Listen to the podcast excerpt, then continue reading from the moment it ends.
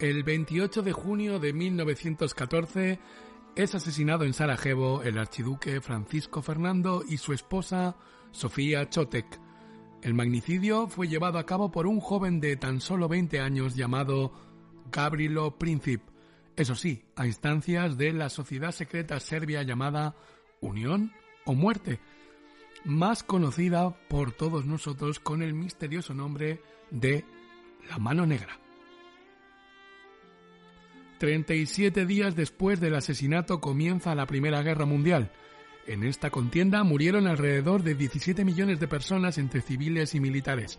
Participaron entre 65 y 70 millones de soldados y fue la tumba de cuatro imperios. Vio el nacimiento de la Revolución rusa y con ella nació el fascismo y seguramente llevaría sería la causa que provocaría que existiera el nazismo que llegó a dominar Europa entera. En esta guerra se enfrentaban diversos imperios. Recordemos que vivíamos en un mundo organizado en torno a la monarquía hereditaria. Imperios como el británico, con el rey Jorge V al mando, el imperio ruso con el zar Nicolás, o el imperio alemán con el Kaiser Guillermo, o el que más nos va a traer la atención, hoy aquí en Nadie al Volante el imperio austrohúngaro comandado por el emperador Francisco José. Hay que resaltar que entre estos mandatarios eran primos, descendientes de la famosa reina Victoria de Inglaterra, concretamente nietos de la reina Victoria. Francisco José pertenecía al linaje de los Habsburgo, y había tenido una vida totalmente dominada por la tragedia. En 1867 su hermano Maximiliano muere fusilado en México como emperador del Segundo Imperio Mexicano, un tema bastante mm, controvertido y bastante surrealista que algún día trataremos aquí en Nadie al Volante, como un, un miembro de la Casa de los Habsburgo llega a ser emperador del Imperio Mexicano. En 1889 su hijo Rodolfo se suicida o es suicidado en Meyerlin. En 1896 muere su otro hermano Carlos a causa del tifus contraído tras beber agua del río Jordán. En 1898 sufre seguramente su pérdida más sentida. Muere asesinada su esposa, la famosa Sisi emperatriz le quedaba un heredero al que detestaba profundamente, su sobrino Francisco Fernando. Lo detestaba por diferentes motivos, su arrogancia, su carácter petulante, pero principalmente por su matrimonio morganático, es decir, un matrimonio entre un príncipe y un plebeyo, en el que cada cónyuge conserva su estado anterior, su mujer, Sofía Chotek, nunca disfrutó de los mismos privilegios que su marido, el archiduque Francisco Fernando. Francisco Fernando, el heredero del imperio, Franz Ferdinand, era un cazador incansable. Se tiene una cifra sobre la cantidad de ciervos que llegó a cazar. 5.000, ni más, ni más ni menos. ¿Os imagináis? Pasillos y pasillos llenos de cabezas de, de ciervos en, en sus aposentos. El día de su asesinato incluso dicen que disparó desde su coche a un gato callejero. Ironías de la vida, este cazador incansable al final fue cazado. En realidad, Francisco Fernando tenemos que decir que era un reformista, quería otorgar cierta autonomía a los serbios y no se dio cuenta que con esta postura se puso en contra de todo el mundo enfadaba profundamente a su tío, el emperador Francisco José, y por otro no era, no era esta postura bien acogida por los radicales serbios de la mano negra, ya que estos necesitaban un enemigo claro y diáfano. Tenemos que recordar y poner en, en contexto cómo estaba Serbia. Serbia había sido otomana entre el siglo XVI y hasta el Congreso de Berlín de 1878, que quedaba bajo la administración del Imperio Austrohúngaro. La Mano Negra se fundó en mayo de 1911 por Dragutin Dimitrievich, junto con otros 10 miembros. eh, casi todos militares, porque tenemos que decir que era una sociedad militar secreta que llegó en su momento a tener, a contar en 1914, por ejemplo, se cree que tenía unos 2.500 miembros, aunque esto nunca lo podremos saber a ciencia cierta porque no llevaban ningún tipo de registro. Dimitriyevich, más conocido como Apis, y así le vamos a llamar a partir de ahora, que significa abeja, era el verdadero cerebro de la organización y se presume que fue el artífice, de la trama que llevaría, eh, que acabaría con la vida del archiduque Francisco Fernando. El ascenso al poder oculto de Serbia de Apis se produce en 1903 con la conspiración que acabó con la vida del rey Alejandro de la Casa de los Obrenovich. Apis recibió tres balazos durante el asalto al Palacio Real, balas que, por cierto, nunca estajo de su cuerpo. Tras el regicidio, Apis fue ascendido a teniente coronel y, unos años después, fue ascendido a jefe de los servicios secretos gracias al favor a hacerse con el favor del nuevo monarca, Pedro I de Serbia, de la casa de los Kalayorjevich, y que esta casa tenía un marcado sesgo paneslavista. Así que como la de el anterior rey, los Obrenovich tenían un sesgo mucho más pro-austriaco. Bajo este prisma, podemos hacernos una idea de, que con, de con qué impunidad podía manejarse la mano negra por las alcantarillas del Estado serbio, a la vez que todos sus miembros o sus determinados miembros se distribuían por, por otros territorios eslavos, como Bosnia, por ejemplo, detalle que resultará muy importante después. Hay que decir que el vínculo de la organización con algún Estado soberano, incluso incluido el serbio, mm, siempre permaneció oculto, pero está claro que su objetivo principal era liberar a Serbia del dominio austrohúngaro y crear la Gran Serbia, como el gran Estado eslavo junto con Rusia. El nacionalismo serbio se había ganado una fuerza histórica por derecho propio. Serbia venía de haber ganado las dos guerras de los Balcanes frente al Imperio Otomano y Bulgaria. Ya en 1911, Apis había ordenado un atentado terrorista fallido contra el emperador Francisco José, así que estaba claro que esta organización, la Mano Negra, iba en serio. Ningún miembro de esta sociedad secreta podía revelar su existencia bajo pena de muerte, pero la realidad es que tanto en el gobierno de Nikola Pasic como en las dependencias reales era un hecho bien conocido la existencia de dicha organización. Seguramente muchos de los miembros del gobierno y de la Casa Real estaban en connivencia directa con la mano negra. Eran tiempos sumamente convulsos para los jóvenes eslavos y muchos de ellos empezaban a sintonizar con las ideas anarquistas y socialistas y por otro lado con las ideas nacionalistas que les llegaban a través de publicaciones como Piamonte, revista que organizaba o que creaba la Mano Negra. El nombre de la revista era en referencia al papel que había tenido esta región italiana en la unificación de Italia. Podemos imaginarnos esos cafés repletos de jóvenes inquietos en tertulias acaloradas, lanzando soflamas de toda índole en un clima verdaderamente prerevolucionario. Y en uno de esos cafés nos encontramos con un joven llamado Gabrilo Princip. Gabrilo era un estudiante de 20 años, enfermo ya de tuberculosis, que pasaba sus noches absorbiendo las novelas de Alejandro Dumas y a los anarquistas rusos. Una de esas noches nos lo podemos imaginar al salir de un café donde había estado exaltando a otros compañeros de la sociedad estudiantil joven bosnia a la que pertenecía, y lo vemos dirigirse a un cementerio. Ahí se sienta junto a una tumba y pasa la noche en vela soñando con emular los actos de aquel que yace en esa tumba, Bodjan Ceracic.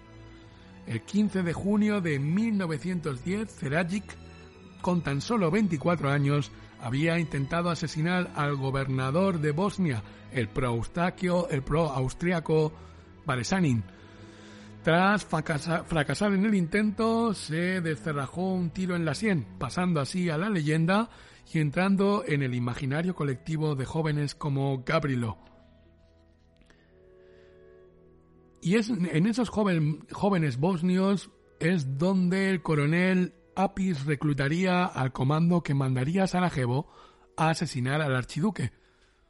Estos jóvenes, procedentes todos de familias pobres, jóvenes enfermos y con una sola causa en la vida, la libertad del pueblo eslavo.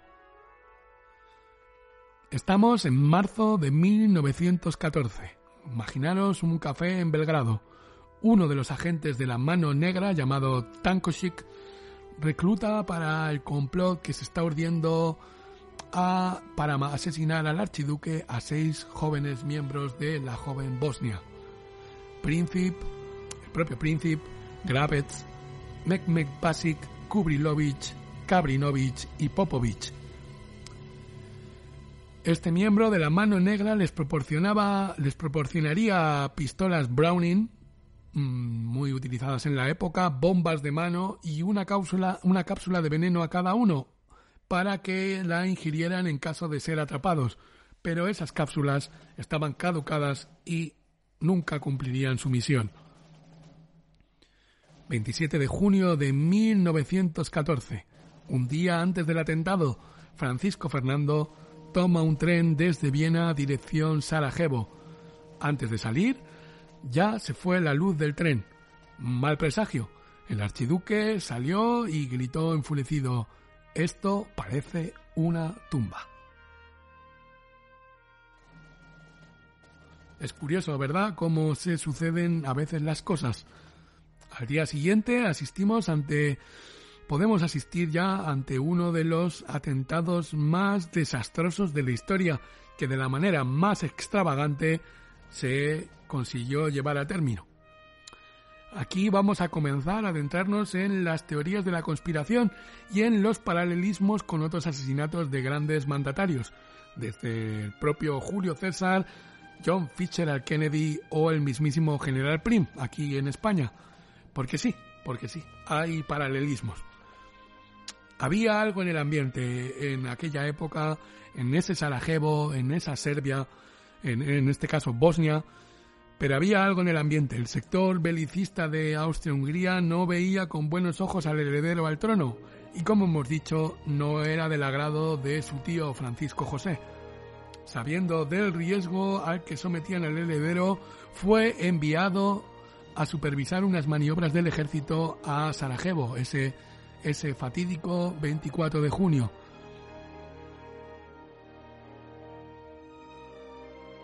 Algo puramente simbólico esas maniobras en Sarajevo, porque las podía haber realizado cualquier militar. Y no solo eso, porque justo ese día, el, 20, el 18 de junio, es cuando celebran los... Eh, el 28 de junio, perdón, que ya estaba bien encaminado antes, es cuando los serbios celebran una de sus fiestas más importantes, conmemorando la derrota en la batalla de los Mirlos. Hay que decir, y aquí empiezan los paralelismos con el asesinato de Kennedy, que solo había, había una dotación de entre 36 y 60 policías en la ciudad de Sarajevo. ¿Os imagináis? Al ser un día festivo, de los 120 policías que normalmente habría ese día, solo dicen que había la mitad, pero otros historiadores afirman que solo se contaba con 36 agentes.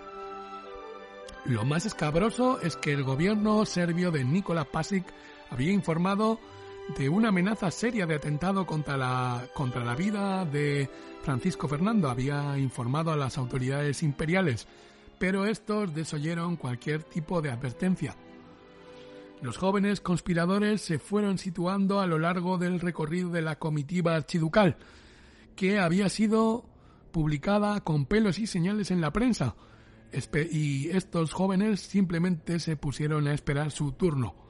El coche del archiduque iba a realizar el recorrido sin capota, otro detalle que mm, nos recuerda mucho al, recorrido que hizo Kennedy en Dallas, por lo que todavía podemos ver que sería un blanco más fácil para los asesinos.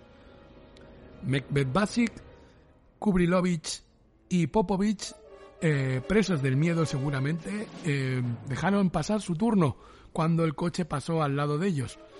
Kabrinovich, este sí que iba a, a intentarlo al menos, y lanzó una bomba de mano que rebotó contra el coche del archiduque y estalló en el coche que, le que seguía al del archiduque, eh, causando diversos heridos. Kabrinovich eh, se tiró al río e ingirió el veneno, pero ni el río hizo su función porque estaba prácticamente seco y el veneno, como hemos dicho antes, estaba caducado, así que Kabrinovich fue detenido. Al, ver todo esto, el resto de los miembros del comando huyó, menos Gravets y Príncipe, Príncipe eh, seguía esperando su turno, pero algo le hizo ver que no iban bien las cosas y prácticamente se daba por abandonado el atentado. El, coche del archiduque llegó al ayuntamiento de la ciudad de Sarajevo con un Francisco Fernando sumamente enfurecido, lógicamente. A pesar del atentado, decidieron continuar con la visita de una manera muy, muy surrealista. En un momento, la mujer del archiduque pidió que antes de seguir con la visita fueran al hospital a ver a los heridos.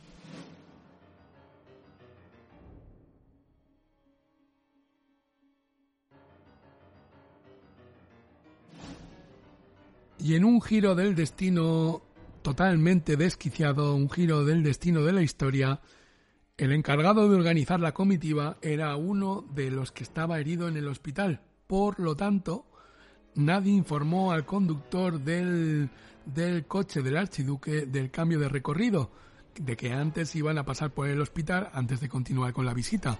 Así que en el colmo de la extravagancia, cuando se dieron cuenta de que no estaban yendo al hospital, decidieron detener el coche.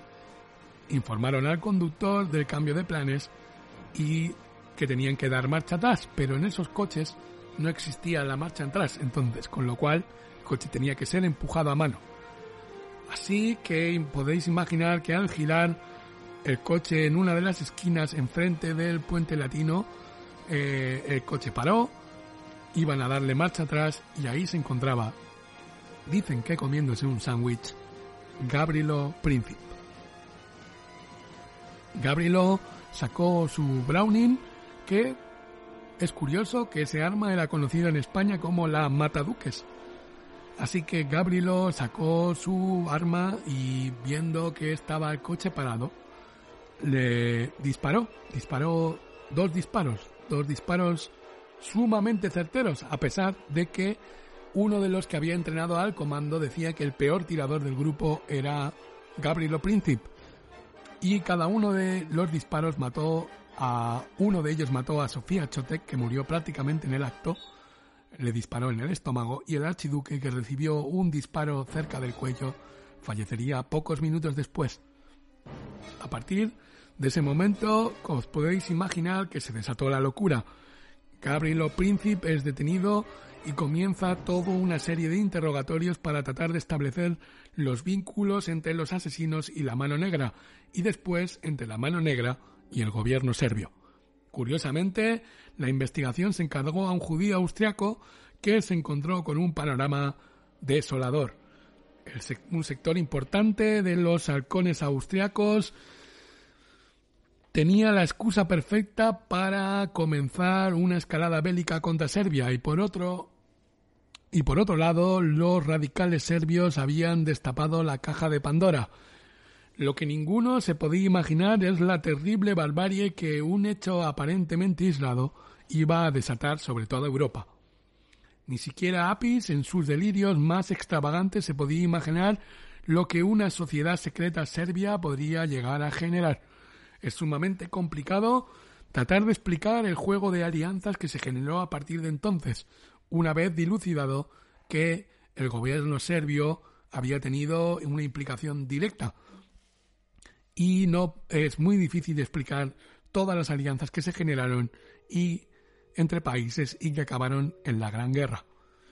Pero el aspecto que queremos destacar aquí en Nadie al Volante hoy es cómo estas sociedades secretas eh, condenadas al ostracismo de la historia, a veces existentes solo en la cabeza de conspiranoicos tarados, a veces no solo son fantasías de enfermos, sino que pudieron intervenir de manera decisiva en la historia de la humanidad.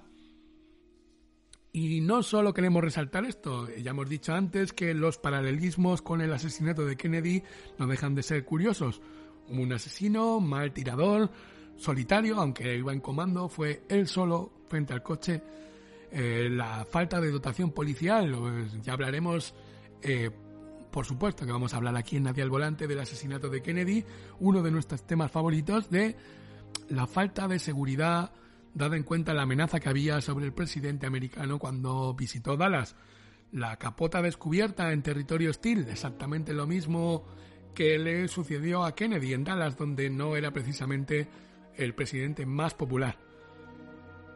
La desaparición de los archivos tras el atentado de Kennedy, que todavía muchos permanecen sin salir a la luz. No hay, tenemos que decir que tenemos muy poca información sobre la mano negra, muy poca información sobre lo que sucedió después del atentado, y es todo un, un una eh, elaborar teorías, porque no hay datos fehacientes, no hay muchos datos fehacientes. También podemos resaltar el extraño giro que dieron los coches.